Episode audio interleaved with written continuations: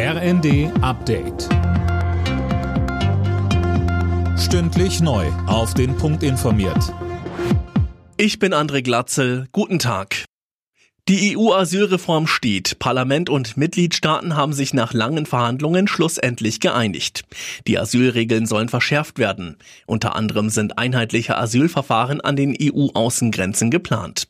Bundesinnenministerin Faeser ist froh über das Ergebnis. Aus meiner Sicht ist es wichtig, dass wir europäische Asylgesetze haben, um Migration mehr zu ordnen, zu steuern. Das ist keine nationale Aufgabe, es ist eine europäische Aufgabe und das ist jetzt mit diesem Paket gelungen und auch noch in diesem Jahr. Das ist wirklich etwas sehr Positives.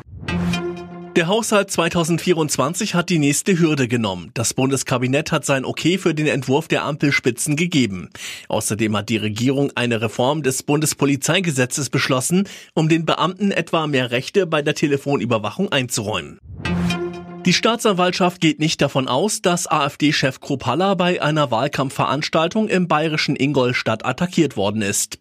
Die Ermittlungen wurden eingestellt. Mehr von Tom Husse. Kropalla hatte den Wahlkampfauftritt im Oktober abgebrochen. Er hatte über Übelkeit, Schwindel und Kopfschmerzen geklagt und kam ins Krankenhaus. Dort stellten die Ärzte einen Einstich am rechten Oberarm des Politikers fest. Die AfD sprach von einem Anschlag. Die Behörden ermittelten, teilten jetzt aber mit, Hinweise auf einen Angriff und konkrete Anhaltspunkte für eine Injektion oder Vergiftung gebe es nicht.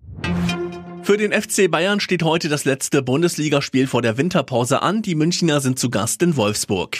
Tabellenführer Leverkusen ist zu Hause gegen Bochum gefordert. Außerdem spielen noch Union Köln, Heidenheim Freiburg, Frankfurt Gladbach und Stuttgart Augsburg. Alle Nachrichten auf rnd.de